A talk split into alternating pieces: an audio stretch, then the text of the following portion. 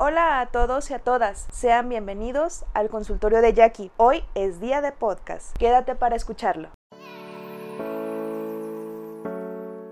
Mi sana distancia emocional. Este término de la sana distancia está siendo muy utilizado a partir de la situación que estamos viviendo en la actualidad. Sin embargo, en este caso es empleado en el ámbito interno, más orientado a la cuestión de la familia, ya sea familia de origen, es decir, padres y hermanos, así como la extendida, tíos, primos, etcétera, y todos los tipos de parentescos que existen. Entonces, ¿cómo abordaré este tema? Es cuándo o en qué circunstancias es más sano el tener un distanciamiento de la familia. Este tema posiblemente rompa un esquema social y cultural que tenemos en México, ya que aquí, que es el país donde yo resido, hay un concepto de que la familia entre más cerca mejor, los fines de semana en la familia y que cualquier ocasión es buena para juntar a la familia. Tenemos muy arraigado esto y en una alta estima el concepto y lo que simboliza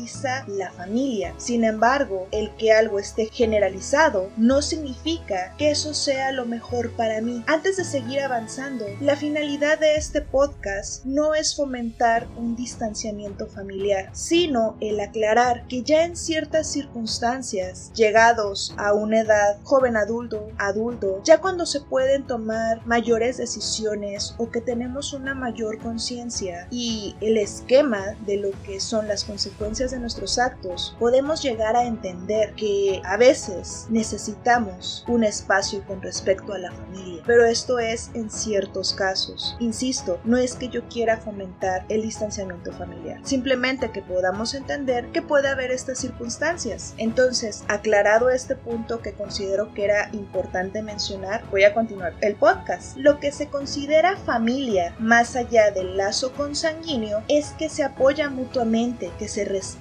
se aman, se cuidan, se valoran, que siempre y bajo cualquier circunstancia puedes contar con ellos. Pero, ¿qué sucede cuando no es así? Y lo que recibes por parte de esta familia es rechazo, desinterés, críticas y juicios, que en el lugar donde deberías sentirte seguro o segura es donde sientes soledad y tristeza. Cabe mencionar que ninguna familia es perfecta y que llegan a existir ciertos roces, conflictos, momentos complicados, difíciles, y esto es parte de. Sin embargo, es muy diferente cuando estas cosas o estas situaciones pueden llegar a un momento de una solución buena para todos los miembros a que esto ya se vuelva algo cotidiano, que puede llegar el momento en el que tratas de solucionar las cosas, sobre todo con padres y hermanos, que es con quienes generalmente vivimos, y sigue habiendo una negativa de su parte y esto dura meses o años. ¿Qué se hace entonces? Es muy común que se trate de ser aceptado por este sistema familiar, ya que de ahí venimos. Y la naturaleza del ser humano es ser parte de algo, en este caso parte de la familia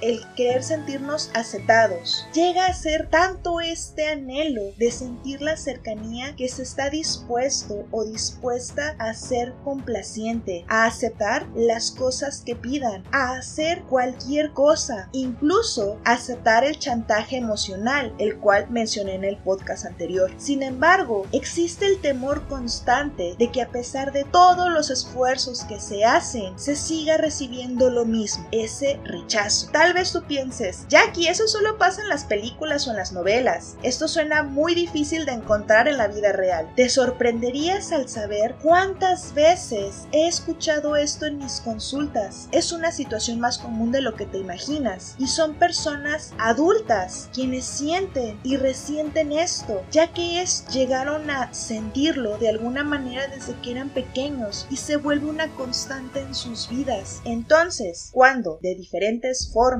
modos e intentos se ha tratado de forjar este lazo sin poder conseguirlo, es obvio que duele, que es cansado, puede que incluso hasta sea algo tortuoso. Y aunque sea una palabra fuerte, no es exagerada porque es así como se vive internamente. Aquellas personas que tenemos entendido que son los que nos cuidan, los que nos aceptan, los que están ahí, no lo están, no se siente de esta manera. Yo estoy a favor de llevar una relación con la familia y que se conviva e intenten llevarse de la mejor manera. Sin embargo, hay un pero muy grande. Si esto ya está siendo en detrimento de la persona, afectándola constantemente en su sentir, su pensar y su ser, es cuando incluso les he mencionado, creo que sería bueno y necesario y también sano para ti el poner distancia de por medio. Es algo difícil de decir y mucho más difícil aún llevar a cabo, ya que dentro de esta decisión existen varias cosas y es como desarmar un rompecabezas, sacar uno nuevo de la caja y armar algo completamente nuevo y diferente, cuando las piezas del rompecabezas anterior ya te sabías de memoria cómo estaban. Las dinámicas familiares se van estructurando con el pasar del tiempo y a partir de ahí es cuando ya conocemos la reacción de papá, la reacción de mamá, la, reacción de mi hermano fulanito, la reacción de mi hermana perenganita, entonces ya es algo aprendido, pero voltear a ver y decir esto es lo que quiero y darte cuenta que ya estás cansado o cansada de intentar forjar este lazo como ya mencioné anteriormente implica muchas cosas. Es como ya mencioné el armar un rompecabezas completamente nuevo y que aparte en la caja de donde lo sacaste no hay una foto para orientarte. Esto lo hace todavía más complicado porque es en ensayo y error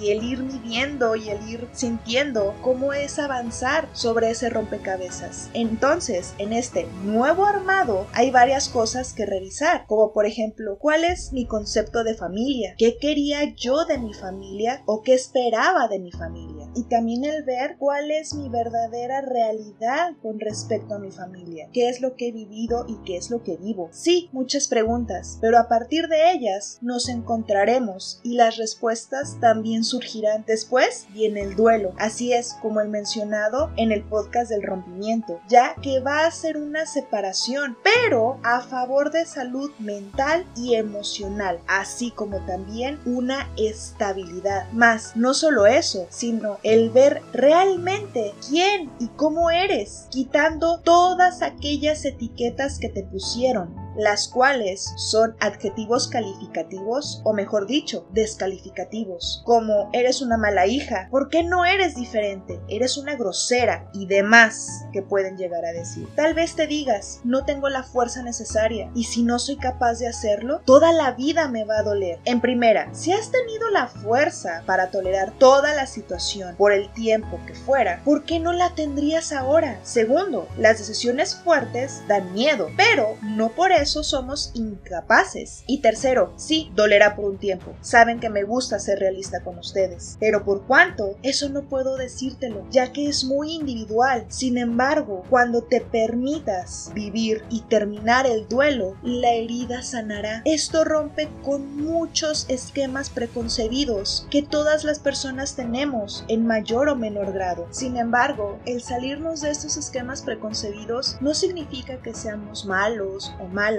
simplemente diferentes. Y dentro de todo esto puedes llegar a encontrar un bienestar para ti, el generar una estabilidad, como mencioné hace unos minutos, y encontrarte realmente. Puede ser que consideres el costo de todo esto muy alto, sin embargo a la larga podrás darte cuenta que valdrá la pena, pero tienes que permitirte eso, el duelo, y como mencioné también en el podcast del rompimiento, el respetar tus tiempos, el ver tu verdadera fortaleza todos somos fuertes. A veces lo que nos cuesta es darnos cuenta de ello. Haciendo un ejemplo con respecto a lo de sanar la herida, todos conocemos las cicatrices. Tal vez tenemos alguna en una mano, en una pierna, en un dedo. Estas cicatrices son la muestra de que algo fuerte y doloroso nos pasó, pero que lo superamos y queda esa marca de la fortaleza. Dime, ¿habías pensado así de las cicatrices? El que decidas poner esta distancia con la familia no significa que seas una mala persona o un mal hijo o una mala hija o una mala hermana o un mal hermano. Significa que con todo lo mencionado anteriormente ya estás viendo por Y sí, hay veces que lo sano es decir gracias por darme la vida y despedirnos. ¿Difícil y doloroso? Sí. ¿Puedes superarlo? Mi respuesta es también sí. Te invito a que si estás considerando esta decisión o que si te has negado la posibilidad de considerar esta opción, vuelvas a replanteártela y que si tú sientes que es necesario el acudir a alguien, lo hagas. El que decidas acudir a alguien es muestra de que quieres avanzar. La ayuda de un terapeuta, de un psicólogo, para poder decidirte finalmente a hacer lo que tú quieras hacer. Y no hablo solamente con respecto a este tema, sino a otros más. Date la oportunidad. Yo sé que este no es un tema fácil o sencillo de digerir. Sin embargo, el poder permitirnos una apertura con respecto a un tema que los mexicanos tenemos tan arraigado puede ayudarte a encontrar una estabilidad diferente y mejor a lo que sientes actualmente. Necesidad que podemos tener es el tratar de encontrar una respuesta a la pregunta de ¿por qué son así? Pero posiblemente el entender esto no sea necesario y al contrario sea algo completamente desgastante que llegue a restarnos y mermarnos energía en nuestro día a día que podemos dirigir hacia con nosotros. No tenemos la capacidad de cambiar a otras personas, pero el y reinventarnos a nosotros sí que lo tenemos. El día de hoy damos por terminada la sesión, así que buenos días, buenas tardes, buenas noches. Hasta nuestra siguiente sesión.